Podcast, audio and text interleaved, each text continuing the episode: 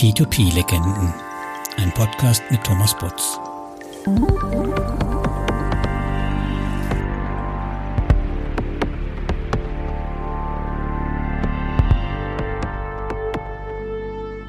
Willkommen zu der zweiten Episode der P2P-Legenden mit Jörg. Jörg legt seit Anfang an in P2P-Kredite an und wollte 2006 auch sein eigenes P2P-Startup in Deutschland gründen. Wieso das nichts wurde und welche Rolle Wirecard dabei spielte und wer ihm die Suppe versalzen hat, wird er uns erzählen. Ihr werdet auch erfahren, warum er heute nur noch in B2P-Kredite bei Bondora anlegt und was er von Immobilienkredite auf baltischen Plattformen hält. Da wir uns über zwei Stunden unterhalten haben, wird es für sein eigentliches Steckenpferd einen zweiten Teil geben zum Thema Crowdinvesting. Aber heute erstmal viel Spaß mit Jörgs P2P-Erfahrungen und seiner Sicht heute darauf. Herzlich willkommen, Jörg. Ich freue mich, dass du heute mir Rede und Antwort stehst in der P2P-Legendenfolge Nummer 2 und würde vorschlagen, du fängst einfach mal an, damit dich kurz vorzustellen. Ja, vielen Dank für die Einladung. Nummer zwei ist ja sehr früh in der Liste. Freut mich. Mein Name ist Jörg Schwieder. Ich habe ähm, als Background mich mit dem ganzen Thema Crowd Investing und P2P ähm, investieren seit den Anfangstagen beschäftigt. Meine ersten Begegnungen äh, mit dem Thema waren ungefähr 2006.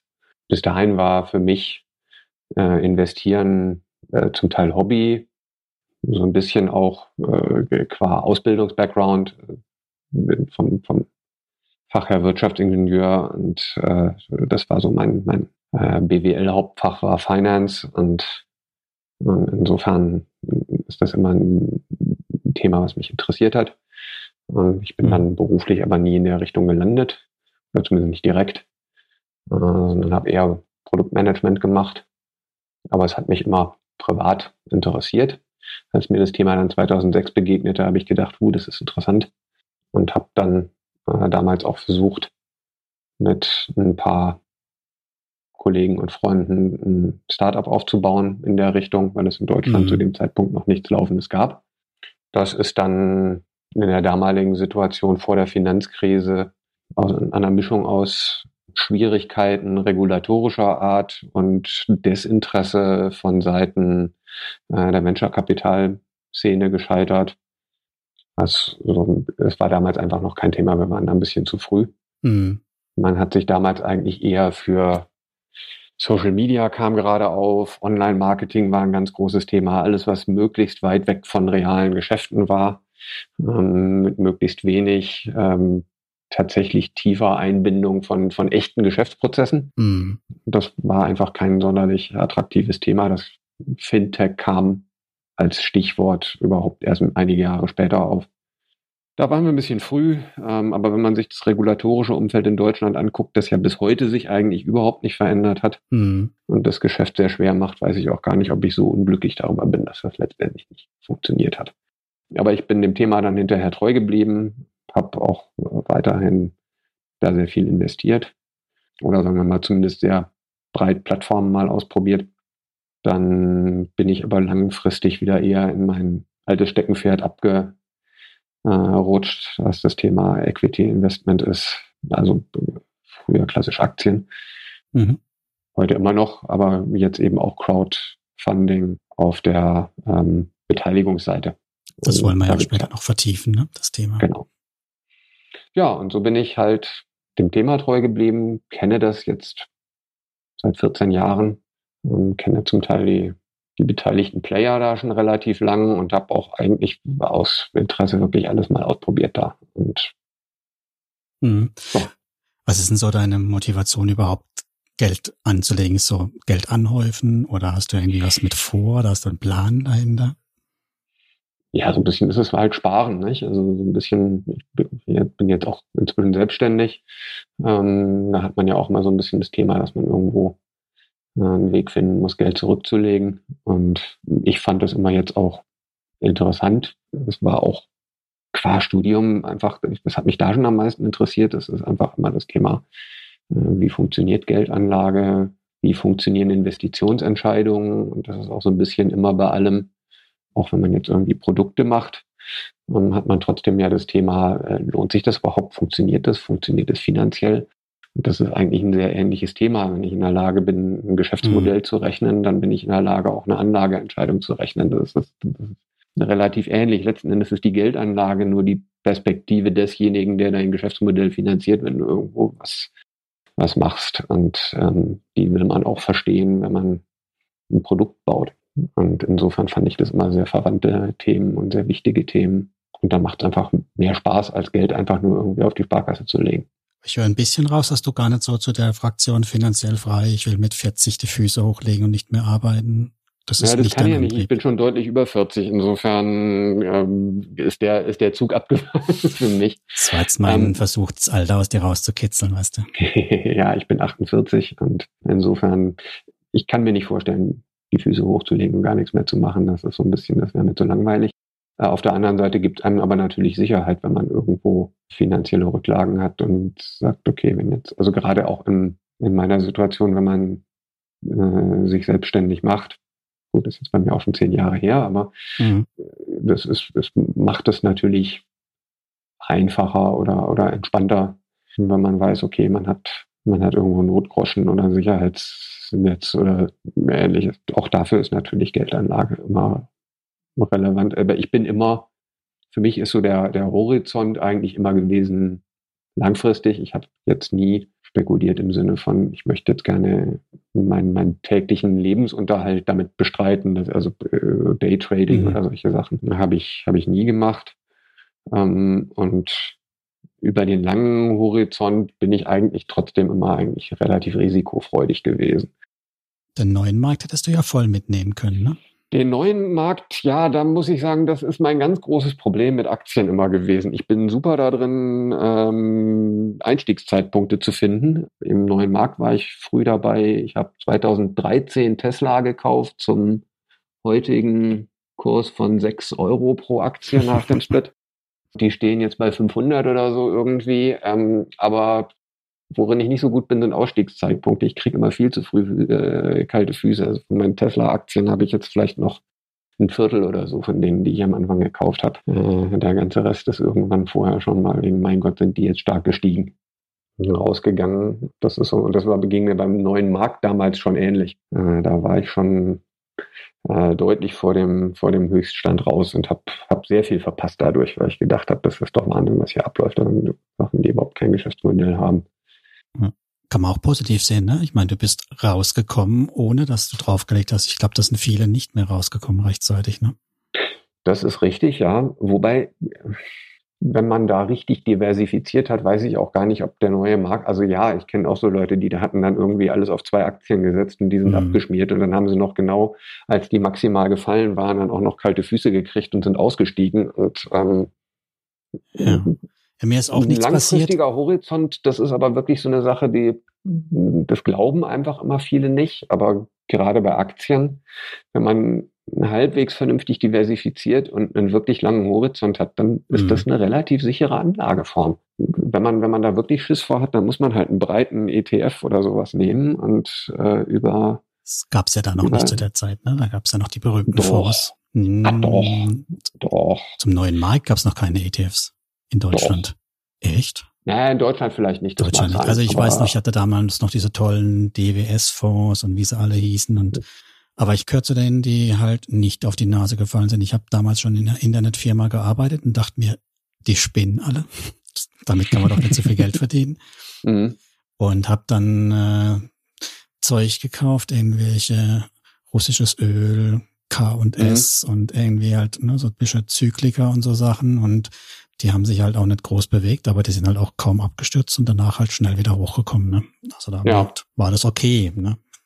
Ja, aber es ist natürlich, ähm, ja, also ich bin, ich bin definitiv zu früh raus. Ich hatte das damals mit der Telekom-Aktie schon gesehen. Da hatte mein Vater dann damals irgendwie, war total begeistert von der Telekom. Dann habe ich am Anfang gesagt, naja gut, also das, anfangs werden die die sicherlich nicht überbewerten, weil die wollen eine Aktienkultur etablieren.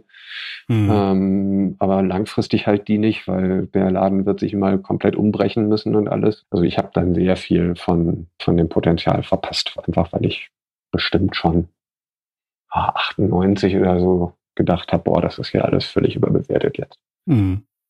Und ja. Bist du wieder raus aus dem Aktienthema oder bist du dem Aktienthema dann trotzdem treu geblieben? Ich bin dem Aktienthema treu geblieben, aber ich bin aus diesen ganzen riskanten Sachen dann sehr raus gewesen. Und da, das ist halt, das ist ja mal das, das, das Schlimme an, an diesen Blasen, die irgendwo entstehen. Hm. Den meisten Gewinn in der Blase macht man in der letzten Phase kurz bevor die platzt, weil die dann ja, wenn man sich so diese Charts anguckt, da steigt die ja am steilsten. Das heißt, wenn ich ein halbes Jahr vor dem Platzen einsteige überhaupt erst ähm, und, und äh, kurz vor dem kurz vor dem Maximum verkaufe, mache ich meistens den größten Gewinn. Da kann ich vorher die letzten fünf Jahre komplett verpasst haben. Ähm, ja. Das heißt, die, die, die Leute werden gefangen genau in, einer, in, einem, in einem Zeitpunkt, wo das Aussteigen einfach auch eine wahnsinnige Opportunitätskosten hat. Und äh, deswegen werden da, glaube ich, auch immer so viele erwischt. Ja, und vor allem halt auch ähm, das Thema Gier oder Hoffnung, ne? Eins von beiden, was dann ja. zuschlägt. Ich finde es auch sehr schwierig. Ich habe auch bisher fast nichts rechtzeitig verkauft. Ich habe auch noch Depotleichen, Philipp Holzmann, Xerox, das sind so mhm. Erinnerungsstücke aus früheren Zeiten. Also ein paar habe ich auch noch, aber also öfter, ich habe mich öfter geärgert, dass ich zu früh rausgegangen bin. Mhm. Äh, bei irgendwelchen Sachen. Aber ich habe auch immer so, also mit, äh, mit dem Thema ETF gab es noch nicht, die waren noch nicht so der Hype zu der Zeit, aber also den SPDR, den gibt es, glaube ich, seit den 70er Jahren und ich habe den seit den 90er Jahren. Also okay. ähm, das ist eigentlich gut, das ist jetzt halt ein reines SPDR, ist ein, ein Standard Poor's ja. Abbildender, marktbreiter. Also eigentlich ist es ein, ein, Index auch wiederum, der halt die, die Zusammensetzung des, des ETFs äh, darstellt. S&P 500 oder was ist das für einer? Oder genau, ja. ja. S&P 500, ja. ja. SPDR ist ja, glaube ich, der Herausgeber, ne? Genau, SPDR ist letztlich der Herausgeber, wobei die haben auch, da, da gibt es auch Leute, die den nachbilden und dann da irgendwelche Derivate drauf machen und, und den im Prinzip kopieren. Ich glaube, ich habe auch ab 2000 rum habe ich auch angefangen mit ETFs. Also vor der Finanzkrise hatte ich auf jeden Fall auch schon welche. Da gab es halt diese Sparplan-Geschichten, Sparplan-Geschichten mhm. schon bei der Comdirect damals. Und da war ich dann auch quer investiert, schon in allem Möglichen. Aber jetzt sind wir gerade ziemlich schon abgedriftet in die wir Aktien. Ziemlich abgekommen, das ist richtig, ja. Wobei, so ganz abgekommen sind wir nicht, weil so ein bisschen kommt man nämlich dann jetzt zum Thema, wie wir da, was, was damals so ein bisschen die Motivation auch war für dieses ganze Thema. Ähm, für mich ist es nämlich immer schon so ein Ding gewesen, dass ich eigentlich das Gefühl hatte, man sollte eigentlich seine, seine Finanzentscheidungen mehr selber treffen können. Ich habe immer die Erfahrung gemacht, schon mhm. zu Uni-Zeiten, äh, dass das, was einem Bankberater erzählen, einfach kompletter Quatsch ist. Ähm, ich habe auch die Erfahrung gemacht, dass das, was irgendwie, was weiß ich, wenn man jetzt irgendwie so im Fernsehen Börsenexperten und so, also mein bester Tipp ist immer, immer genau das Gegenteil machen, was von, einem, von dem, was einem Börsenexperten empfehlen. Weil das stimmt nie. Ähm, und äh, die, die bringen immer den, den aktuell geraden, äh, aktuellen Hype, das heißt die Sachen, die gerade im Maximum sind und das ist für mich immer so ein Ding gewesen, das will ich nicht. Da braucht man mehr Eigenverantwortung. Ähm, und deswegen, weil wir auch das Gefühl hatten, das kommt in Deutschland ein bisschen kurz, gedacht, das ist eigentlich auch ein Thema, wo man, und das ist ja auch die Grundidee hinter dem ganzen Peer-to-Peer-Lending und auch unterm Crowd-Investing, dass man auch hm. Kleinanlegern ermöglichen will, letztendlich äh, selber ohne einen Intermediär oder, oder einen, einen Profi, der das irgendwie aggregiert, dazwischen zu haben, selber äh, an, an Finanzanlagen aller Art teilhaben zu können. Mhm. Ähm, und das hatten wir schon so ein bisschen auch als Mission gesehen damals. Wie kamst du auf die Idee, das zum, also wo, wo kam das her? Ist es so einfach, es fällt dir nicht aus dem, aus dem Himmel meistens, ne? Sondern es fällt meistens aus dem Himmel, dass man halt, ach Gott, sich mit Internetthemen aller Art damit beschäftigt. Und eins, was halt irgendwann rüberschwappte, waren SOPA und Prosper aus den UK und USA. Äh, also die ersten Plattformen waren in der Hinsicht sehr unterschiedlich noch, vor allem SOPA, sehr unterschiedlich zu dem, was heute üblich ist. Der, das Faszinierende daran ist, dass SOPA jetzt inzwischen wahrscheinlich so ziemlich die einzige Plattform noch sind, die noch übrig ist, die tatsächlich auch noch richtig Retail äh, Investing für, für Kleinanleger. Ja, ein paar gibt es schon noch, aber, aber mhm. sehr viele haben ja sich so weiterentwickelt, dass sie jetzt in erster Linie wieder an institutionelle Anleger verkaufen und insofern gar nicht mehr äh, so dieses Potenzial für Kleinanleger darstellen. Äh, mhm. Und Sopa hat das, hat das sich erhalten. Und dann Prosper mit einem komplett anderen Modell aus den USA, aber wir fanden das einfach spannend und haben dann was gedacht, müsste man in Deutschland auch mal machen. Oh, haben uns dann da reingeworfen, sehr viel gelernt. War der zu zweit oder wie? Das sagst wir waren zu viert. Zu viert. Okay. Mhm. Und also ein bisschen mehr Team als zu zweit. Also, ähm, muss ich dann sagen, so klassisch mit Businessplan und so? Klassisch mit Businessplan. Wir kamen auch alle aus dem Corporate-Umfeld, hatten selber noch nicht ein Startup gemacht bis dahin und sind auch deswegen, glaube ich, von in vielerlei Hinsicht ein bisschen zu konservativ an manche Sachen rangegangen. Man lernt halt manchmal auch, ähm, auch was so dieses ganze Thema äh, wie viel, wie viel Risiko geht man mit so einem Thema? Muss das, muss der Businessplan am Anfang funktionieren? Also ja, wir haben noch einen Businessplan geschrieben, würde ich heute nie mehr machen, weil kein Mensch liest Businesspläne und was da drin steht, ist eh Schrott. Man muss den Markt beschreiben können, man muss ein Verständnis dafür haben, wie viel Finanzierung man braucht und man muss halt gucken, dass man Partner an Bord kriegt, die einen dabei auch unterstützen können, das Ganze zu entwickeln. Ob ich da jetzt äh, eine, eine Eigenkapitalrendite von 10% am Ende rausrechne oder irgendwas und wie ich meinen Cashflow-Forecast für die nächsten fünf Jahre mache. So Dinger kann jeder schreiben, aber was da drin steht, stimmt nie. Mhm. Also vielleicht ist der Breakdown ein Stück weit interessant, dass man versteht, was ist das für ein Geschäft, was ich da mache. Da kommen wir nachher, glaube ich, nochmal dazu, ja. wenn wir uns ums Crowdfunding uns damit beschäftigen. Ähm, aber die Zahlen komplett egal. Und dann seid ihr damit losgezogen? Genau, dann sind wir damit losgezogen, haben die Schwierigkeit gehabt, dass wir damit kurz nach Smava losgezogen sind. Also Smava mhm. da war damals noch nicht am Markt, aber war ähm, auch am Akquirieren ähm, und hatten einen recht anderen Fokus als wir vom ganzen Modell, wie sie das aufziehen wollten waren aber halt ein paar Wochen vorher dran gewesen und deswegen hatten alle möglichen VCs mit denen auch schon gesprochen und gesagt, naja, wir haben jetzt aber hier eine Modellrechnung gemacht auf das Marva-Modell. Und haben gesagt, naja, das passt aber bei uns nicht. Ähm, wir glauben, dass wir ein paar Probleme, die Marva da hat, in ihrem Geschäftsmodell nicht haben. Trotzdem fanden die, da, war das, war das ein bisschen schwierig zu vermitteln dann. Da war dann immer so, warum macht ihr das nicht auch so? Äh, wir waren damals schon, wir waren eher an das SOPA-Modell angelegt und hatten uns vom Vertrieb her eigentlich das ein bisschen anders vorgestellt. Zwar war es ja sehr stark darauf gegangen, was ich im Nachhinein glaube ich, für den Markt auch für gut halte, aber damals waren wir nicht so drauf, ähm, dass sie das so als, als so ein, so ein Social Investing gesehen haben, aber Social nicht im Sinn von, ich habe jetzt eine Gesellschaft, die da irgendwo investiert oder eine Gemeinschaft, sondern im Sinne von, ich kommuniziere wie bei Social Media mein Anliegen ähm, und, und vermarkte mein Einzelprojekt als, als mhm. Kreditnehmer ähm, und, und habe dann einen privaten äh, Anleger, den das interessiert, dass er jetzt genau da rein investieren kann. Da gab es am Anfang ganz spannende Sachen.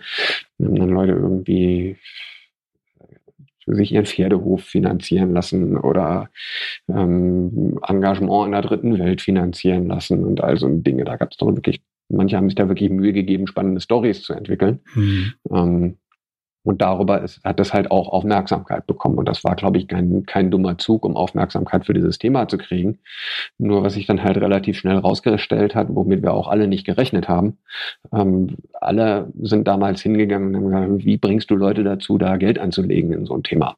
Und das ging Smava so, das ging uns so, das ging allen so. Allen haben gedacht, dass es die Schwierigkeit besteht darin, Investoren ähm, zu finden. Ne? Investoren zu finden. Mhm. Und was sich dann rausgestellt hat, Investoren finden, ist überhaupt gar kein Problem. Geld ist irgendwie sofort da, sobald du ein bisschen Rendite ähm, äh, bieten kannst. Zack, fluten die dich mit Geld. Ähm, war natürlich auch so ein bisschen dann, weil die Finanzkrise kam und Anlagemöglichkeiten so ein bisschen schwanden, aber ist ja bis heute so geblieben. Äh, die Schwierigkeit ist einfach, dass Deutschland einen extrem kompetitiven Kreditmarkt hatte, äh, wo halt auch Banken sehr aggressiv reingegangen sind und alles und wo es mhm. extrem teuer war, Kunden zu akquirieren. Äh, und äh, das ist hm, das ist ein schwieriges Thema. Das macht das bis heute schwierig. Und dann kommt in Deutschland noch das regulatorische Umfeld dazu. Das war bei uns dann damals auch ein Thema. Mhm. Äh, Deutschland hat ja die Spezialität, dass äh, klassisches Peer-to-Peer-Lending halt schlicht verboten ist. Ähm, das Ver äh, Verleihen von Privatleuten an andere Privatleute über so eine Plattform betrachtet, äh, die BaFin als ein genehmigungspflichtiges äh, Geschäft nach KWG, also nach Kreditwesengesetz. Mhm. Ähm, und sie ist der Ansicht, wenn man sowas macht, dann ist auch der Privatanleger, der sowas macht, sofort kommerzieller, ähm, also im Prinzip wird zur Bank und mhm. betreibt ein erlaubnispflichtiges Geschäft. Und äh, die Plattform ist dann damit, äh, betreibt dann damit Beihilfe zum Rechtsbruch. Und insofern ist das so nicht, nicht möglich. Der Ausweg, den dann alle gefunden haben, den wir auch gefunden hatten, war eine Bank dazwischen zu schalten, die formal den Kredit vergibt und im Prinzip dann die Forderungen aus dem Kredit an die Anleger verkauft. Ähm, das heißt, alle in Deutschland haben dann einen entsprechenden Bankenpartner. Einen Bankenpartner hatten wir damals auch. Und die spannende Story daran ist, dass das Wirecard war. Ähm, Allerdings ist spannend, ne? du spannend, kennst Menschen, die heute gerne jeder äh, wieder persönlich treffen wollte, ne? Oder die Interesse ist auch ja. hoch, die zu sehen. Ja, ist richtig. Wir haben damals, Wirecard war damals bereit, einen Teil davon zu finanzieren und wollte auch der Bankingpartner sein. Und äh, unser Ansprechpartner war ein gewisser Jan Marschalek, äh, der das, ähm, mit dem ich da im Prinzip hm, drüber verhandelt hatte und der auf mich damals sehr anders wirkte, als er jetzt in den Medien so rumkommt. Also er hat damals einen sehr professionellen Eindruck gemacht, kann ich nicht anders sagen. Ähm, das war, war für den Geschäft, die Wirecard hat das damals ein, als, als, die haben das damals schon so gesehen, dass sie in dieses ganze Fintech-Thema äh, rein wollten. Die haben eine Banklizenz gehabt, äh, beziehungsweise hatten sich quasi gerade eine gekauft, weil sie eine Bank übernommen hatten äh, und umfirmiert hatten in, in Wirecard Bank und hatten gesagt, okay, sie wollen da jetzt nicht selber in die Vermarktung einsteigen, aber sie glauben, dass sie da Startups unterstützen. Ähm, hatten damals aber schon den, äh, die äh, Prämisse, dass sie gesagt haben, sie machen das nicht alleine, sondern sie wollen dann noch ein Lead-VC da drin sehen, damit sie sich nicht um die ganzen Due Diligence-Themen und solche Sachen alleine mhm. kümmern müssen. Also das war nichts mit von wegen, wir versuchen da irgendwas intransparent und gemauschelt, sondern ganz im Gegenteil. Das war eigentlich. Gut, zu der Zeit waren sie ja auch noch nicht ähm, auf diesem extrem Expansions- und Aufblasekurs. Ne? Das war 2006. Das ist richtig. Das ja. ist ja noch, ja. da haben sie ja wahrscheinlich These, ne, noch versucht auf ehrlichen Art und Weise zu wachsen. Ne? Gut möglich. Und sie waren damit auch nicht erfolglos. Ähm, wenn man sich anguckt, in Deutschland ein erheblicher Teil der äh, der deutschen Fintech-Szene war ja mit Wirecard verbandelt, als die, hm. äh, oder ehrlich gesagt auch nicht nur der Deutschen, auch in UK waren die ja auch relativ groß drin. Einerseits als Zahlungsabwickler, aber eben auch, weil sie relativ früh schon bereit waren zu sagen, sie lassen über ihre Banklizenz äh, halt eben beispielsweise so ein Finanzierungsgeschäft laufen, dass sie der Kreditgeber sind ähm, und eine ZenCap oder Lendico, die haben auch mit Wirecard gearbeitet und für die war das da der, mhm. ähm, die waren dann diejenigen, die die Investoren eingetrieben haben und die Forderungen verkauft haben und äh, das regulatorische Backend dazu war die Wirecard. Da hat ja auch die Wirecard noch keinerlei Forderungen übernommen. Ne? Das war ja, das ist ja erst alles gekommen, als dann genau, die Wirecard die Forderungen übernommen hat von den, von den Shops. Ne? Ja, das ist auch richtig. Das ist damals dieses, dieses Szenario, woran sie dann jetzt ja gescheitert sind, dass da und was ja offensichtlich dann auch jahrelang als das große, ähm, die große Spezialität verkauft wurde, dass sie ähm, eben genau das, das, da ins Risiko gegangen sind und, und für die Transaktionen Risiko übernommen haben. Das haben sie damals eigentlich nicht machen wollen, sondern damals war wirklich das Thema, sie wollen das wieder von der Bilanz runterkriegen und haben mhm. das nur als durchlaufenden Posten nach. Was ja auch ja. durchaus solid ist. Wir sehen das ja heute. Wir haben es im Vorgespräch ja davon gehabt bei Estateco mit der Quirin Bank, die das jetzt für den deutschen Markt genauso mhm. macht, ne? Ja, ähm, es gab auch damals noch weitere, die das gemacht haben. Ähm, also die äh, Fidor zum Beispiel, ich glaube, die waren auch bei Smava drin. Smava hat mal irgendwann gewechselt. Ähm, mhm. Da gab es einige Banken, die sich in die Richtung äh, spezialisiert haben äh, und, und gesagt haben, jo, wir sind eigentlich keine Banken aus dem klassischen Endkundengeschäft. Wir wollen jetzt auch das nicht aufbauen mit Mannstärke und allem, sondern wir. Ja, die Baderbank bei Exporo zum Beispiel. Ne? Ja. Du hast noch Solaris genannt, weiß ich gar nicht, wo die drin hängen, aber es sind eine ganze Menge an Banken, die man sonst nicht kennt. Ne? Solaris ist noch ein bisschen größer dahingehend, dass die ja tatsächlich ein komplettes Banking-Backend auch verkaufen wollen. Also da, da geht es auch tatsächlich bis in die Technik rein. Das war, glaube ich, bei, bei Fido und Kirin und so ähm, ähnlich noch nicht ganz so.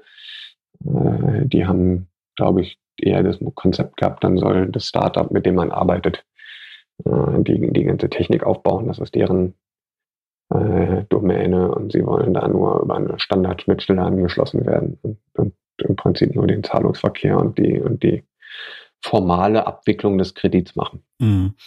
Ja, ich finde es auf jeden Fall spannend, über Banken zu stolpern, die man ja als Endkunde noch nie wahrgenommen hat. Ne?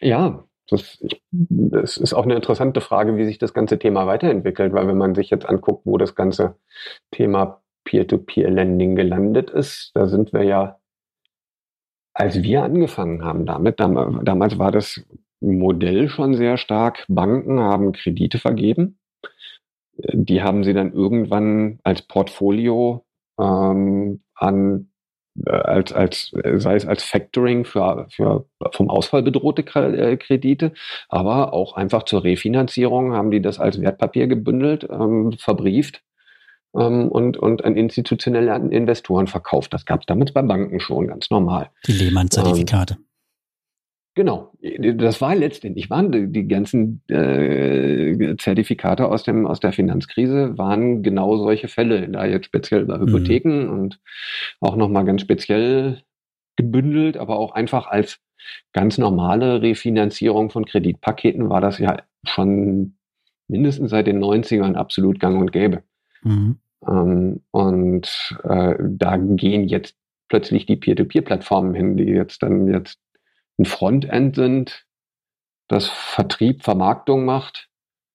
Ähm, und hinten dran geht es direkt an äh, die Invest an institutionelle Investoren heutzutage, nicht mehr Privatinvestoren. Mhm. Ähm, und wer zwischendrin raus ist, ist die Bank. Da, da gibt es noch irgendjemanden mit einer Banklizenz teilweise. Ähm, zum Teil holen die sich inzwischen die Fintechs selber, weil sie groß genug geworden sind dafür. Mhm. Diesen, diesen auch bürokratischen Aufwand stemmen zu können, vor allem in UK. Ähm, auch in Deutschland gibt es da inzwischen Beispiele für. Hast du gerade eins parat? Naja, in 26 zum Beispiel hat ja inzwischen eine Banklizenz. Und, ähm, also die, die haben auch Endkundengeschäft, ne? Die machen ja noch Die haben auch Endkunden. Aber ja gut, also N26 ist eigentlich insofern ein schlechter, schlechtes Beispiel, weil die wirklich richtig komplettes mhm. das Bankgeschäft ja machen. Ähm, aber sie sind ja auch gestartet ohne eine Banklizenz und, und mit im Prinzip einer Abwicklung über, über Dritte. Und in, in UK die großen Plattformen da ist ja die Regulierung ein bisschen anders äh, über die FCA jetzt, mhm. aber äh, ich glaube, auch da geht der Trend dazu, eine, eine vollständige hm, Banklizenz sich irgendwann zu besorgen, damit man auch Einlagengeschäft zur Not selber machen kann. Aber, aber halt eben, und das ist, glaube ich, der Unterschied zum, zur, zur klassischen Groß- oder Geschäftsbank, wie man sie in Deutschland noch kennt, ähm, mit sehr wenig eigenem Kapitalrisiko. Also das Geschäft besteht nicht darin, ich ähm, habe hab eine Bilanzsumme und äh, mit der arbeite ich und, und ähm, gehe damit auch ins Risiko und, und mache Eigengeschäft, sondern es ist wirklich mhm. äh, ein reines, äh, ich vermittle ähm, mit, dem, mit dem Risikokapital anderer. Äh, was natürlich das Skalieren sehr viel einfacher macht, weil ich damit viel weniger das Problem habe, dann irgendwelche äh, Risikoreserven haben zu müssen. Ähm, es ist einfach viel weniger kapitalintensiv. Mhm. Okay, jetzt sind wir ein bisschen wieder weggeschweift, aber ihr habt hm. quasi mit Wirecard ähm, faktisch ja schon einen Deal gehabt, dann hat euch der Venture Capital Investor jetzt noch gefehlt. Ne? Genau, also wir hatten letztens eine, Vereinbarung, dass sie gesagt haben, wir, äh, stellen da die Banklizenz, sie finanzieren auch einen Teil, aber sie wollten noch einen Lead-Investor drin haben, der das Ganze führt. Und da haben wir niemanden gefunden zum damaligen Zeitpunkt äh, für das Modell. Und dann hat sich irgendwann auch. Irgendwann waren dann Aux Money und, und Smava am deutschen Markt und hatten auch beide Schwierigkeiten, die Volumen zu erreichen, die sie sich am Anfang vorgestellt hatten. Mhm. Beide mit dem Problem, dass es halt, also Smava hatte das Problem noch wesentlich größer, weil Smava ähnlich, ähm, und so waren wir auch unterwegs, sich eigentlich eher so auf ein Premium-Kreditkundensegment stürzen wollte, eben gerade auch, weil alle, damals habe ich ja schon gesagt, mhm. Sorgen hatten, ob man Anleger finden kann. Ähm, und Subprime klang damals allen zu riskant, außer Auxmoney, die ja, die auch am Anfang ja komplett meiner Ansicht nach mit einem illegalen Geschäftsmodell gestartet sind. Ich glaube, sie haben dann auch relativ schnell mal Briefe von der BaFin bekommen äh, und dann da das geändert und sich auch einen Bankpartner reingeholt. Aber ich glaube, die sind. Hast du auf diesen jetzt angespielt damit oder dass sie halt einfach keine Bank im Hintergrund hatten? Sie hatten keine Bank im Hintergrund. Die haben tatsächlich, glaube ich, am Anfang eins zu eins äh, Anleger-Kreditnehmergeschäft gemacht. Mhm. Und wenn auch nur eine sehr kurze Zeit. Und das ist in Deutschland kritisch, weil streng genommen macht sich nicht die Plattform damit strafbar, sondern der Anleger. Oh. Äh, ähm, ja, wir haben da Gespräche mit der BaFin gehabt und die meinten, naja, also es ist halt, wenn der Anleger ähm, das äh, wiederholt und kommerziell macht, dann wird er damit zur Bank und damit verstößt er gegen das Kreditwesengesetz. Und dann haben wir gefragt, was bedeutet denn kommerziell? Und naja, dass er halt einen Gewinn damit erzielen möchte. Ah, also jeder möchte Anleger möchte jeder. das, ne? Genau. Und Lustig. was bedeutet wiederholt? Und dann meinten sie, naja, mehr als einmal. okay. So. Und dann sind wir halt bei jemandem, der 10 Euro in zwei Kredite anlegt, der ist dann halt ein kommerzieller Anleger nach, ob die BaFin damit jemals vor Gericht so durchgekommen wäre, ist eine Frage. Aber in dem Moment steht das halt im Raum, dass man da im großen Stil äh, Anleger in die Kriminalität hm, ja, potenziell. Und das ist, das hat sich bis heute nicht geändert von der Einschätzung her. Nicht? Also das ist, äh, das ist anders als in England ähm, mit der FCA, wo man gesagt hat, okay, man baut da einen getrennten Regulierungsrahmen, man, man schaut sich das erstmal an, erlaubt das erstmal und, und versucht dann quasi am offenen Herzen zu operieren, indem man sagt, okay, man, hat eine, man baut eine Behörde, die das Recht bekommt, äh, in diesen entstehenden Markt einzugreifen hinterher. Mhm. Ähm, hat man in Deutschland aber auch gesagt, nö, das ist einfach alles verboten. Daran wird die kommende Regulierung, die EU-Regulierung auch nichts ändern. Ne? Das ist ja, glaube ich, nur rein Informationspflichten verändert das. Also ist mein Verständnis, ja. ja also genau. ich kann mir auch nicht vorstellen, dass sich Deutschland da. Also ich glaube, dass das auch wieder unterschiedliche Länder unterschiedlich auslegen werden.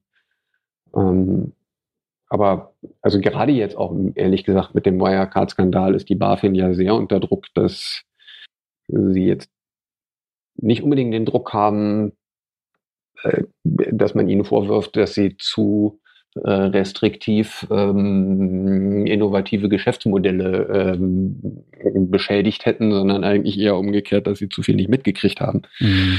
mhm. Und das wird das alles nicht einfacher machen in dem ganzen Bereich. Und wir haben ja auch in Deutschland immer dieses Dogma, man müsse den Kleinanleger schützen. Man beschützt den Kleinanleger ja letztendlich nur vor Rendite, äh, weil er einen Intermediär finden muss, der äh, dann Gebühren, Marge und was weiß ich was alles abzweigt. Ja. Und am Ende bleibt halt nichts mehr übrig. Aber ähm, ja, dass man denn das dass es nicht funktioniert, ähm, sieht man im ganzen grauen Kapitalmarkt ja, wie viele Proton oder wie sie hießen alle, also wie viele gab es da schon, die Versprechen rausgehauen haben, hier Windräder, Container, Containerschiffe. Also es gab ja genug Stellen, wo man gesagt hätte, warum hat da keiner genauer drauf geguckt. Ne? Also das sind, da ist, sehe ich gar keine Schutzoption. Ja, ich glaube auch, wir kriegen, wir haben so ein bisschen eine paradoxe Situation. Man möchte gerne den Anleger schützen, aber dadurch, dass man quasi alle seriösen Modelle damit unterbindet, mhm. ähm, treibt man Leute, die jetzt trotzdem irgendwo anlegen wollen, halt automatisch in irgendwelche windigen Sachen rein. Mhm. Ähm, halt ins Ausland. Also ich meine, ich selber habe so gut wie keine Crowdfunding, also ein paar, weil ich die Plattformen ausprobieren will, aber keine nennenswerten Peer-to-Peer -Peer oder Crowd-Investments in Deutschland mehr, ähm, sondern das ist, äh, was Crowd-Investing angeht, alles in UK. Ähm, und äh, bei bei Peer-to-Peer bin ich inzwischen ausschließlich noch bei Bondora. Und die sitzen auch nicht in Deutschland. Mm, ja, das gut, aber es ist keine, ist per se keine, keine deutsche Firma und es sind auch keine deutschen Kredite, die ich da anlege. Ja, Insofern, ich ja. ähm, der Markt ist in Deutschland meiner Ansicht nach schwer. Es, es gibt keine wirklich guten Plattformen. Das liegt meiner Ansicht nach schon vorwiegend an der Regulierung. Ja gut, und was bleibt dann? Ich kann in Aktien anlegen, ich kann in, in Fonds anlegen oder ich kann mein Geld ins Ausland anlegen. Mhm. Also Sparbuch oder ähnliches. Warum? Warum soll ich für 0,0 Prozent irgendwo mein Geld? Das ist richtig. Aber das heißt ja eigentlich war dann mit euer, ich nenne es mal einfach Abenteuer, Funding und P2P erstmal vorbei, ne? Das war dann erstmal vorbei. Ähm, für mich war das dann danach, wie gesagt, ich habe dann noch investiert. Ich habe auch noch ein bisschen Beratung gemacht in dem Bereich, weil ich jetzt dann einfach einige kennengelernt hatte. Aber das war dann eigentlich alles, alles mehr oder weniger nebenbei.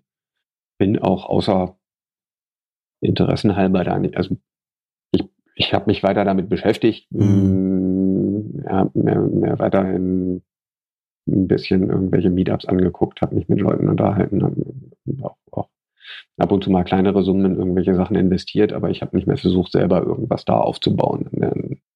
Hast du je die zwei getroffen, die Smava-Gründer, die dir quasi dein Startup verhagelt haben? Ja, habe ich. Ähm, das, die haben mal einen, einen großen äh, Investorentag gemacht. Ähm, mhm. Da sehr viele, wir kennen uns ja jetzt auch über das, über das Forum von Klaus. Über das Peer-to-Peer-Kredite-Forum von Klaus Lehmann. Mhm. Ähm, und äh, ihn kenne ich daher und auch noch einige andere aus dem, aus dem Forum, aus der Frühzeit. Ähm, ganz einfach, weil, ja, also Smavak, die kannte ich vorher schon ähm, und die haben mich da halt auch eingeladen und, und, und alle ihre, ihre sehr ich sag mal, lauten oder, oder, ähm, ähm, oder sichtbaren Investoren. Hm, hm, die Multiplikatoren. Wir hatten damals auch noch ein eigenes Forum am Anfang. Ähm, mhm. Das war, das war auch noch ein, ein, Medium, über das man sich da sehr ausgetauscht hat. Ähm, und daher kannte ich einfach jetzt viele aus dem ganzen Bereich auch persönlich, weil das, das es war ganz lustig, man hat sich Smava angeguckt, aber ansonsten war das eigentlich eher so ein, so ein Investorentreffen. Man man beschäftigt sich damit, was man selber da macht, was es ansonsten noch gibt. Und zwar war eher so schön, es gibt die Firma tatsächlich, machen sie was. Äh, sie haben echte Büros, echte Leute, die echte, echtes Rating betreiben. Also Smava ist mir immer als, die sind mir nie irgendwie unseriös oder so. Also die machen ja die, die unseriöste Werbe, finde ich, also die, den Werbeauftritt von Smava derzeit finde ich unsäglich, aber ähm, die haben sich, haben sich aus meiner Sicht immer eher konservativ verhalten. Und, und Tatsächlich war das auch meine erste Begegnung mit P2P. Sind das wirklich ja. Firmen? Sind das nicht einfach nur Webseiten, die ja. nettes Programmchen im Hintergrund laufen? Gibt es da wirklich Menschen? Also oder ist das alles nur eine Luftbuchung? Also ich kann das gut nachvollziehen, das Gefühl, gibt's das Ganze, ne? Also ehrlich gesagt glaube ich, dass das heute auch eine wichtige Frage ist, gerade wenn man dann jetzt da ins Baltikum oder so geht. Das will ich nicht wissen, wie viele von den Plattformen, die es da gibt, keine richtigen Firmen, sondern einfach nur irgendwo eine Webseite sind, die.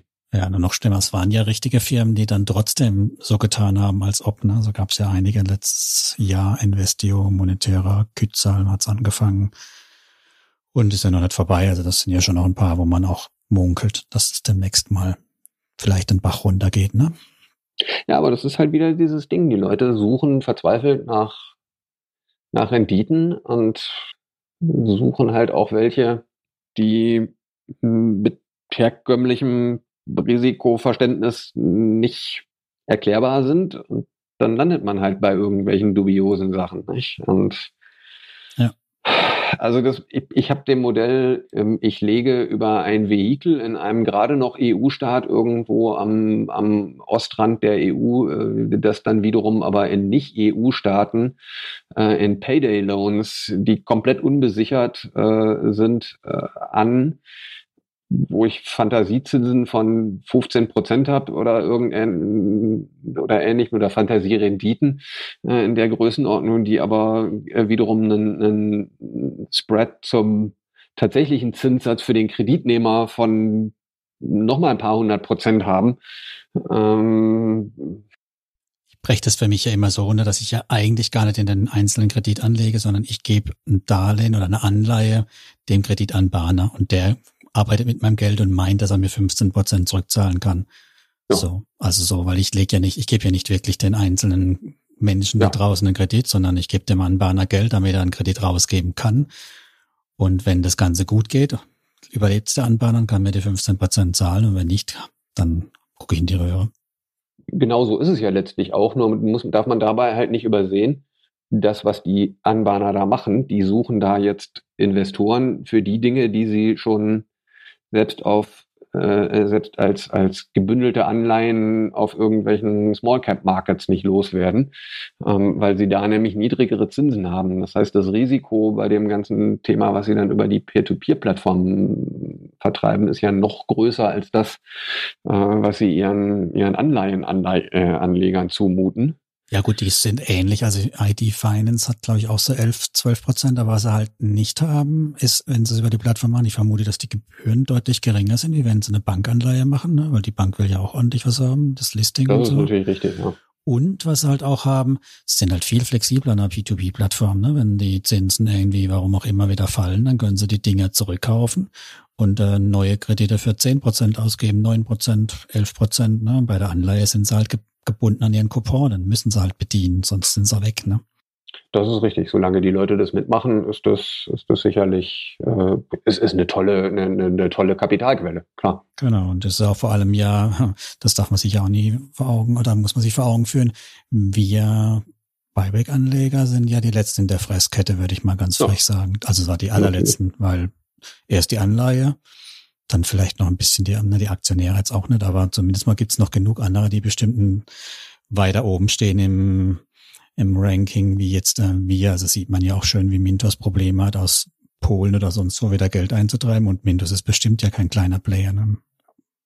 Das ist sowieso, ich meine, das, dessen darf man sich halt nicht, ich glaube, man darf sich keine Illusionen machen, dass man bei äh, diesen, diesen ganzen Buyback-Krediten äh, irgendeine Forderung hätte, die irgendwo eintreibbar wäre. Ähm, das ist ja das meiste, was da passiert, sind Payday-Loans und Payday-Loans werden nicht bezahlt, weil sie betreibbar sind, sondern die einzige Grund, warum die warum der, die, die Kreditnehmer jemals diesen Kredit wieder zurückzahlen, ist, ähm, weil sie sich weil sie davon sich erhoffen, dass sie hinterher neuen kriegen. Ähm, das heißt, das genau. ist ja von vornherein als ja, schon fast ein Schneeballsystem, wobei es nicht unbedingt auf Wachstum ausgelegt ist, sondern eigentlich nur darauf, dass das halt, ich verleihe einmal Geld und kriege dann dauerhaft einen Gebühren, Strom. Ähm, weil das immer nur quasi eine, eine dauerhafte Refinanzierung des, des ersten äh, Kredites ist und die platzen ja immer irgendwann. Irgendwann ist der, ist der Kunde da überhaupt nicht mehr zahlungsfähig. Geschäftsmodell, weil wenn sie platzen, werden die Gebühren noch höher. Ne? Also das, ja. da verdienen sie ja noch mehr dran. Und es muss nur lang genug funktionieren, damit es sich dann gelohnt hat unterm Strich. Genau, das ist ja bei den Summen relativ schnell. Ähm, entsprechend viele fallen dann aber halt auch aus, das muss man dem entgegen. Aber, aber umgekehrt bedeutet das halt, sobald irgendeiner dieser Anbieter auch nur ins Wackeln kommt, mhm, genau. Äh, fallen die fallen die ähm, äh, fallen die Einnahmen oder die Forderungen komplett flach, ähm, weil wenn jetzt ein Kunde äh, nicht absehbar absehen kann, dass er dann einen Folgekredit kriegen kann, weil er sieht, der Anbieter vergibt keine neuen Kredite mehr, weil sie nicht mehr, dann zahlt er auch seinen, seinen alten nicht zurück. Ah, guter Punkt, ja. Das heißt, das heißt, wenn die irgendwie anfangen zu wackeln, fallen die komplett aus und da braucht man sich auch gar keine Mühe zu machen, zu sagen, ich habe da ja noch 1500 Kredite irgendwo, die da hinten dran findet sich da nicht jemand, der das ein, kann man vergessen. Also bestimmt findet man irgendeine Inkassobutze und die Inkassobutze wird dann daran reich, aber man selber sieht davon nichts mehr. Ja, das hat ja Crowdestor gemacht. Die haben ja solche Kreditportfolios, die so Schieflagen sind, aufgekauft und ähm, dann wieder über uns Investoren nochmal refinanziert. Ne? Ja, man, man kann da sehr viel Ableitung machen von dem Ganzen. Ich finde das auch einfach, da möchte man, um ein bisschen, um ein bisschen Rendite rauszuholen, macht man da sehr dubiose, hochriskante Geschäfte mit Leuten, denen es halt eigentlich echt scheiße geht. Äh, und die mm, echt auch unter dem Geschäftsmodell am Ende alle nur leiden. Und äh, muss man sich das wirklich antun, nur damit man irgendwo da mal. Ich dachte, das ist, um denen mehr Flexibilität zu geben, um ihre Elastizität im Alltag zu erhöhen. Ne? Weißt du, ja, natürlich. Es, ähm, aber, aber meistens ist doch sowas nur ein Verschieben von Problemen auf einen späteren Zeitpunkt und dabei ein Vergrößern der Probleme. Also es gibt ja schon gute Gründe, warum das in vielen Ländern, unter anderem hierzulande, in der Form verboten ist. Und ja, mittlerweile haben ja auch die ich sag's mal, Schwellenländer im Osten angefangen, die zu deckeln nach oben hin, was ja auch prompt in, gerade gerade Polen oder was auch immer noch war, die ersten Anbahner aus der Bahn geworfen hat. Ne? Klar. Das ist, das ist kein Modell, was seriös funktioniert. Deckeln waren nicht zehn Prozent. Ich glaube, das waren immer noch 40 oder so. Keine Ahnung. Also auf jeden Fall immer noch Zinssätze, wo wir hier mit den Ohren schlagern. Ja, und da kommen dann halt nochmal die Gebühren drauf oben. Ne? Das, mhm. die, die, die wirklich hohen ähm, Effektivzinsen, die sich da ergeben haben, sind ja meistens, und insofern muss man da auch ein bisschen vorsichtig sein mit den ganz hohen äh, Raten, die man dann da sieht, wenn dann da irgendwo steht, das sind 300 Prozent und in Wirklichkeit geht es aber halt darum, dass da irgendwie jemand mal einen Euro irgendwie an Gebühren bezahlt hat und das ist aber halt einfach nur ein Kredit mit einer Laufzeit von, von zwei Wochen gewesen oder so. Ähm, und, und dadurch kriege ich diese hohen effektiven. Mhm, die Abschlussgebühr, ähm, die es ist jetzt übertrieben, aber, aber äh, da muss man ein bisschen aufpassen bei den Gebühren, was, wo die absoluten Summen dann teilweise sind. Das sieht dann teilweise in Prozent sehr dramatisch aus, ist aber von der, von der jeweiligen einzelnen Summe nicht sehr hoch. Ähm, aber trotzdem, das Geschäftsmodell an sich basiert darauf, dass derjenige äh, sich nicht finanziell verbessert, äh, sondern eigentlich eher noch weiter verschlechtert und deswegen nächsten Monat wiederkommen muss und das Ganze nochmal macht. Andererseits, ich meine, es gibt auch in Deutschland Dispozinsen. Man kann ja auch damit ein bisschen verargumentieren, dass es so eine Art eben Verlängerung des Verfügungsrahmens des Einzelnen ist. Aber ich glaube auch, dass die meisten eben das nicht zur Hand haben, sondern eher nächster, nächster, nächster, nächster und immer größer. Ne? Ja, und das ist halt auch, auch das ist wieder so ein Thema, das geht halt eine Weile gut und dann kommt halt irgendwann mal eine echte Krise irgendwo rein und dann geht's halt nicht mehr gut. Und dann ist halt aber das muss man halt wissen, wenn man irgendwo 15% Rendite haben will, dann ist halt das Risiko da, dass das hm. halt auch 100% Verlust sein kann. Gut, andererseits gehe ich schon davon aus, dass es diese Form äh, von Krediten weitergeben wird, außer es gibt eben eine Regulierung. Das heißt, damit, ob moralisch oder nicht, aber damit Geld verdienen werden immer irgendwelche Leute. Ne? Und es ist halt die Frage, will man daran sich beteiligen? Kann man sich, genau. ne? oder kann man sich nicht beteiligen? Also ich denke, das Modell grundsätzlich wird funktionieren, wenn, wenn eben der Anbahner eine vernünftige, ja, eine Due Diligence, sondern eher eine vernünftige Kalkulation hat, also seine Statistikmodelle im Griff hat, ne? Oder halt das Risiko an andere verkauft, nicht? Ja, dann für den, für den Anbahner kann es ja durchaus funktionieren. das stimmt, wenn er ständig eine neue Firma aufmacht, dann hast du recht, dann funktioniert's. Dann funktioniert's aber für uns nicht mehr. Ja, und also das gehe ich fest von aus, dass da nicht alle diejenigen, die jetzt da irgendwo mal äh, mit irgendeinem Anbahner pleite gegangen sind, deswegen das Geschäft komplett bleiben lassen, sondern aber wenn ich deine negativen Schwingung quasi, was so P2P jetzt Kredite für Privatpersonen angeht, äh, höre, dann wundere ich mich schon ein bisschen, dass du ausgerechnet bei Bondora anlegst, oder? Mm, das ist so ein bisschen, ich finde, ich finde, dass Bondora an sich noch einen relativ seriösen Eindruck macht vom Modell her. Ähm, sie geben ja tatsächlich an echte Leute in einem echten EU-Land Kredite. Die müssen keine Payday-Loans auch, ne? Das sind, das sind keine Payday-Loans. Mhm. Ähm, und ja, und vor allem ist es halt auch äh, ein, ein reguliert, ein, ein vernünftig regulierter äh, Währungsraum. Nicht? Also mhm. äh, die, die unterliegen letztendlich einer EU-Bankenregulierung da in dem Land. Und das ist schon nochmal was anderes, als wenn ich dann halt irgendwie nach Kasachstan oder nach Georgien oder was weiß ich wo gehe, wo ich, wo ich quasi überhaupt gar keinen Zugriff von hier ja mehr drauf habe und auch überhaupt nicht beurteilen kann, äh, wie sieht denn da eigentlich die, die Aufsichtslage und der Rechtsrahmen und alles aus. Ähm, letztendlich ist der, der grobe Bankenregulierungsrechtsrahmen äh, im Baltikum der gleiche wie hier. Das heißt, wenn ich da an Kreditnehmer rangehe, dann weiß ich, dass ich zumindest äh, die Zahlungsabwicklung und die Kreditvergabe und äh, ähnliche Dinge mhm. noch, noch halbwegs einen, einen EU-Standard hat. Insofern äh, ist, ist Bondora für mich da so das ja, das, das, das Level an, an Risiko und Geschäftsmodell, was ich irgendwo noch, noch vertreten kann. Und ich finde, vom, vom reinen Modell her sind sie ja einer der wenigen Anbieter geblieben, wo es das tatsächlich noch gibt, dass man sagen kann, okay, ich kaufe mir jetzt Anteile an Krediten. Mhm. Ähm, auch breit diversifiziert, nicht über irgendeinen Fonds und einen Buyback, äh, Buyback äh, Garantien oder sonst irgendwas, sondern direkt tatsächlich über ein Investment in diesen äh, Kredit rein. Und äh, was, was eigentlich so dieses pure ursprüngliche Modell war. Ähm, und wo letztendlich die Risikokalkulation über ein, über ein Risikorating funktioniert, wo man jetzt natürlich ein Stück weit das Vertrauen aufbauen und entwickeln muss, ob dieses Risikoranking oder Rating äh, und die Bonitätsprüfung und alles in Ordnung ist, aber das sind alles Dinge, die man messen und statistisch erfassen kann. Nicht? Also man kann gucken, wie ist mein Return nach bestimmten Ratingklassen, nach bestimmten Ländern etc. Und dann kann ich halt hingehen und sagen, jo, das und das mache ich und das und das mache ich nicht. Machst du das? Messt du dein, dein also schaust du dein Portfolio so genau an? Ja, also ich ja, ähm, das heißt genau, ich mache jetzt nicht was, was ich was für Kreuz- und Querschnitte, sondern ich gucke halt nach den Klassen und ich habe nach Ländern geguckt und ähm, habe da dann relativ schnell äh, für mich entschieden, Spanien fliegt raus. Die gab es ja am Anfang, ich weiß gar nicht, ob die die jetzt immer noch haben. Hm, aktuell haben sie wieder Finnland reingenommen, aber keine Spanier. Ja, Finnland habe ich tatsächlich auch so ein bisschen geschwankt. Und äh, ansonsten habe ich, glaube ich, A bis E an mhm. Risikoklassen. Ähm, aber abnehmend. Ähm, nee, genauer gesagt mit so einem Bauch. A, A und A äh, funktioniert nicht wirklich gut, weil. Gibt es ja auch kaum welche.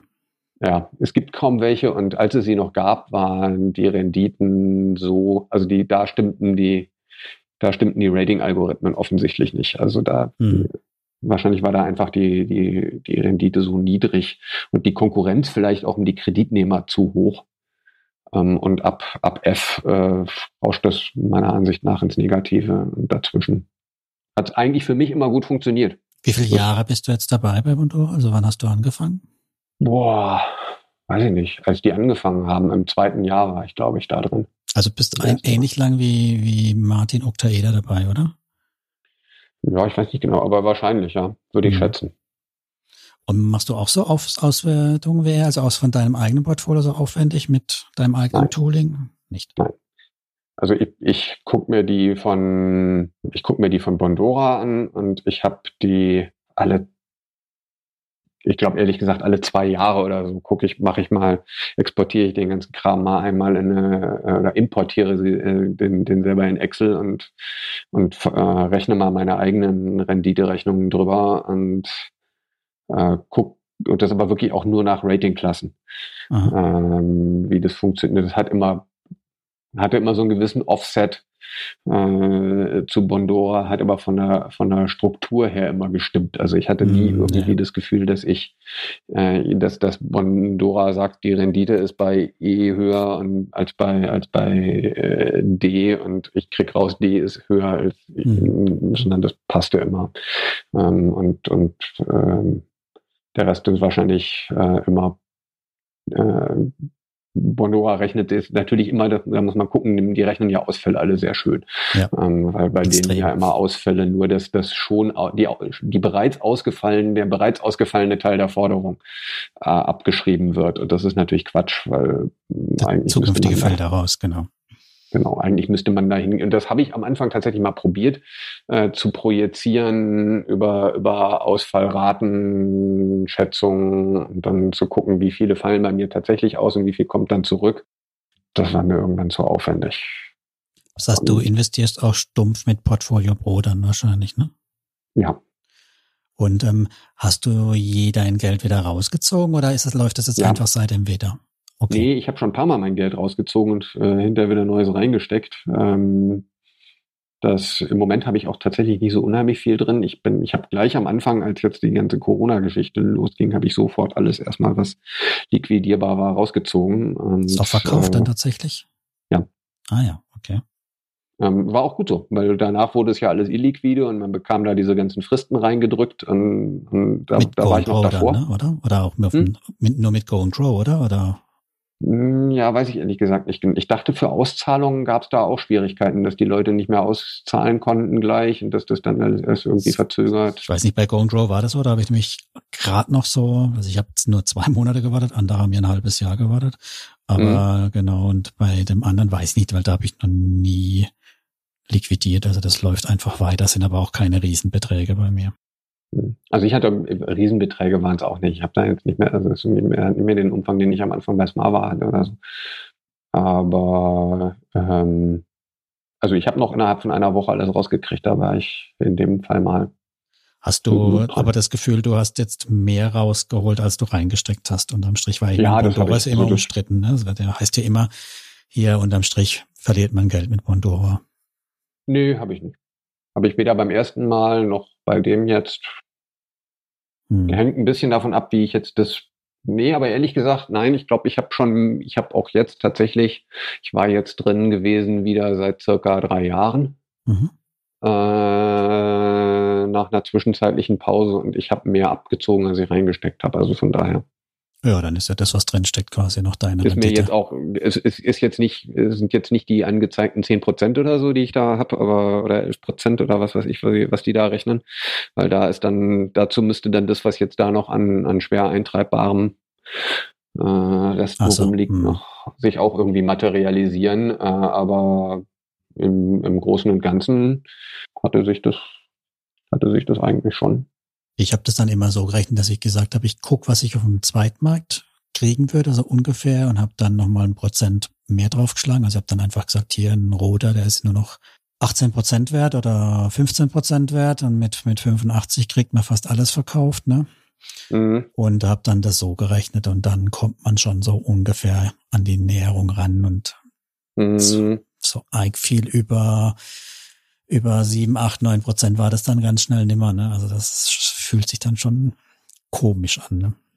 Ja Gott, aber beim, im Ernst, sieben, acht, neun Prozent, ich meine, was erwartest du? Nee, du kriegst nee, heute auf Aktien ja. so sechs. Also, nee, ja, ja, eigentlich erwarte ich tatsächlich, also zumindest mal äh, die Tendenz von zweistellig, um eben noch den Puffer zu haben, wenn es halt mhm. dann doch mal ein schlechtes Jahr oder mehrere schlechte Jahre gibt, weil im Gegensatz zu einer Aktie oder zu einem Aktienkorb, Aktien nicht, aber Aktienkorb Genau, kommt da nichts wieder. Also ein ausgefallener ja. Kredit, der wird nach, ich keine Ahnung, wie lange die ähm, Privatinsolvenz in Estland ist, aber ich glaube, die haben sowas auch. Nach zwei, drei Jahren wird er halt komplett, ist er weg, da gibt's nichts mehr. Das war's. Ja. Oder fünf Jahre, von mir lass es fünf sein, aber dann war's das. Aber in einer Aktie kann ich schon noch die, oder im Aktienkorb habe ich auch die Chance, dass der wiederkommt, ne?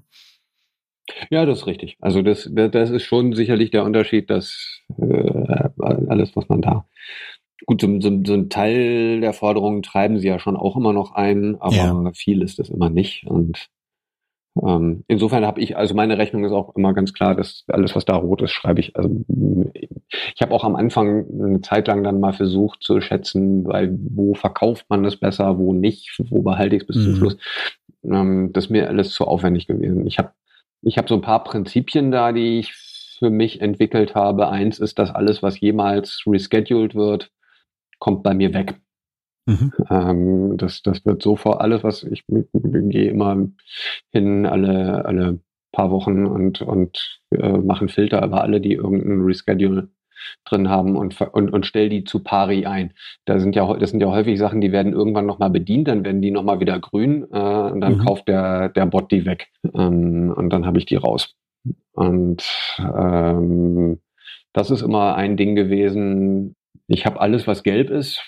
Äh, grundsätzlich habe ich eingestellt zu Pari, nicht zu Abschlägen oder irgendwas. Das heißt, mhm. wenn die irgendwann nochmal wieder grün werden, auch alle weg. Und alle roten stelle ich grundsätzlich zu 50 Prozent ein. Dabei verkaufe ich so gut wie nix, weil kein Mensch Klar. rote Außer du hast vergessen, den Haken zu setzen bei, äh, wenn Geld kommt, auf ja. den Zweitmarkt rauszunehmen. Dann kann es passieren. Ne? Ja, ähm, aber das ist, ich, ich habe keine Lust, mir da einzelne Kredite anzugucken oder irgend sowas. Das ist ja bei diesen, das ist ja blöde. Und mir da komplexere Logiken einfallen zu lassen, habe ich auch keine Lust. Das, dafür ist das, da könnte man sicherlich nochmal irgendwo ein Prozent rauskitzeln oder so, wenn man das besser optimiert. Aber das ist mir den Zeitaufwand nicht wert. Muss aber das, Martin deswegen, fragen, ob er sein Tooling dir übergibt.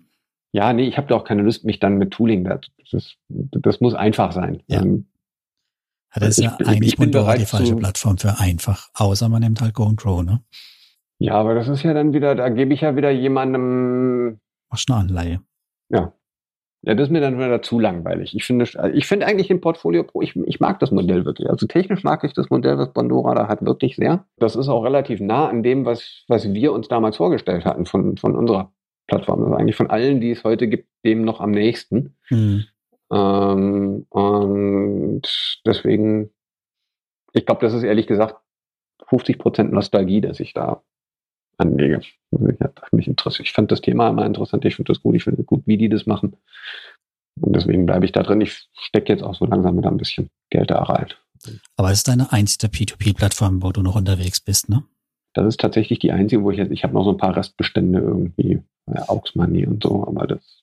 Würdest du dann so Anfängern überhaupt P2P empfehlen, dass sie da das als Option an wahrnehmen sollten? Ehrlich gesagt, nein. Also äh, ganz ehrlich, inzwischen, wo, was gibt's denn ansonsten noch an Alternativen? Ich hätte eine Zeit lang, hätte ich auch immer noch gesagt, ich würde noch die, die britischen Plattformen empfehlen, aber da gibt's ja auch kaum noch welche, die einen Endkunden äh, groß, äh, großartig was vertreiben. Die ganzen Buyback-Modelle mag ich alle nicht. Also schon abseits von dem ganzen Payday-Loan-Thema mag ich auch das Buyback-Modell nicht. Estate Guru ähm, mit Immobilien? Ähm, ja, das ist, äh, ja, nee, doch. Also Immobilien sind per se eine Sache, die kann, das kann durchaus, ich, mir passt das vom Risikoprofil nicht. Ähm, also zum einen habe ich keine Lust, mich noch weiter dem Immobilienmarkt selber auszusetzen. Mhm. Ähm, ich ich habe selber Immobilien und zwar jetzt nicht im großen Stil, aber äh, es ist halt trotzdem ein gewisses finanzielles Risiko immer schon die eigene und äh, meistens sind solche Sachen ja dann mhm. immer äh, marktsystemisch. Das heißt, wenn dann der ganze Immobilienmarkt irgendwo abschmiert und meistens ist es ja dann sogar, wie man gesehen hat, auch kein regionales Phänomen mehr, dann Kann muss ich mich ja. jetzt nicht auch noch mit einer anderen Anlageform da auch noch mit drin hängen. Mhm. Und äh, zum anderen äh, sind, ich bin mir nicht sicher, ob nicht das Risiko zu Immobilienfinanzierung, wenn sie einigermaßen seriös ist, hat extrem niedrige Zinssätze ja im Moment. Deswegen sind ja die Immobilienpreise auch teilweise so aufgeblasen. Vor allem in Deutschland, genau. Ja, ja, ja, vor allem in Deutschland, aber auch nicht nur. Ähm, also in ganz Europa habe ich ja eigentlich nach wie vor diese Niedrigzinssituation. Mhm. Und das heißt, wenn ich da jetzt als Anleger eine vernünftige Rendite haben will, dann bin ich in einem, in einem Bereich, ähm, den Banken jetzt schon gar nicht mehr finanzieren wollen. Weil warum soll jemand, der einen Kredit für 0,8 Prozent kriegen kann, stattdessen sieben bezahlen? Und ja, das ist dann halt Risiko, nicht? Und hm. Manch, ob es angemessen genug ist, das Risiko dann genau. mit dem Zinssatz.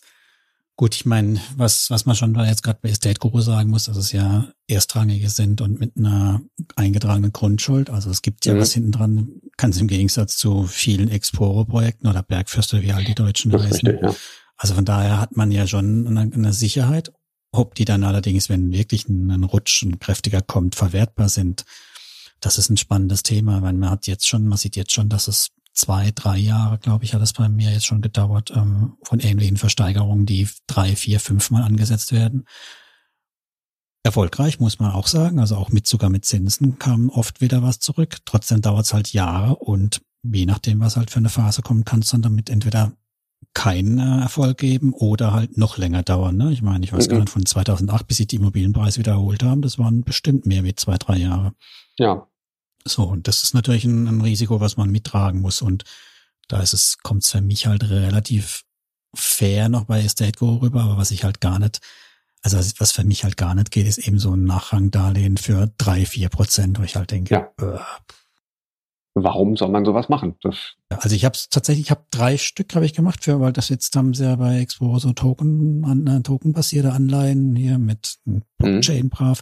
Da kannst du für 10 Euro, da wollte ich einfach mal zwei, dreimal so mal gucken, ne, so, aber ernsthaft anlegen würde ich das, nein. Also das ist auch, auch äh, wenn es in Deutschland ist und wenn es ein seriöser Anbieter ist, der hat auch schon seinen Betrugsfall gehabt da ist auch nicht sicher, ob Projekte funktionieren. Ne? Büroprojekte, spannendes Thema. Also von daher, nee, mhm. nee, das sehe ich auch so. Da bin ich da völlig bei dir, dass ich denke, ähm, das Risiko bei Immobilien, vor allem nachrangig, ist, ist eigentlich nicht, für mich nicht tragbar.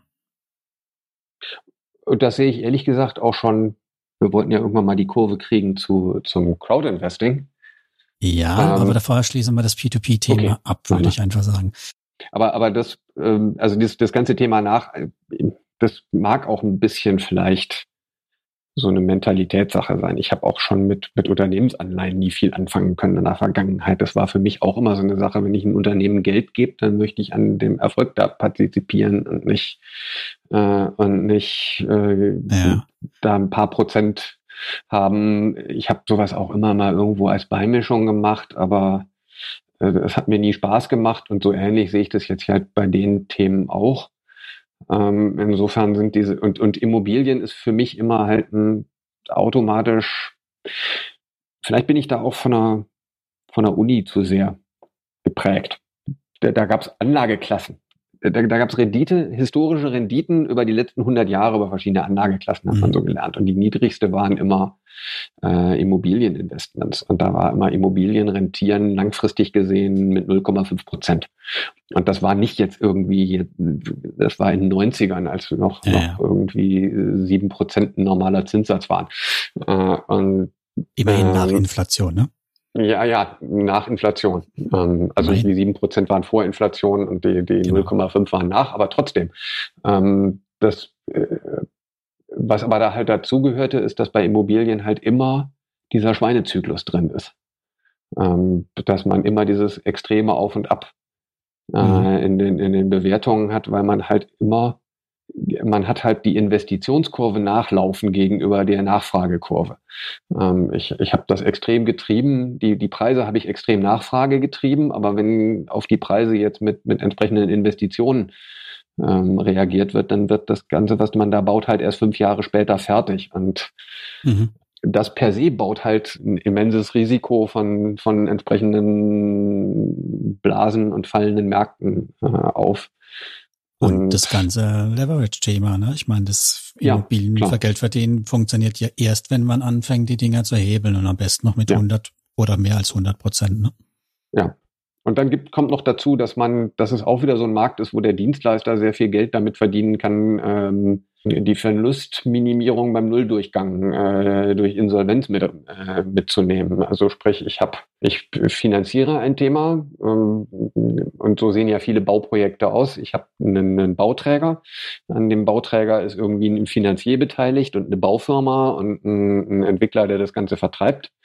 Ähm, und äh, der Entwickler kriegt Provisionen dafür, dass er die, dass er die äh, Wohnungen, Büros, was weiß ich, vermietet, verkauft. Äh, mhm. der, die Baufirma äh, kriegt Geld dafür, dass sie äh, das Zeug baut.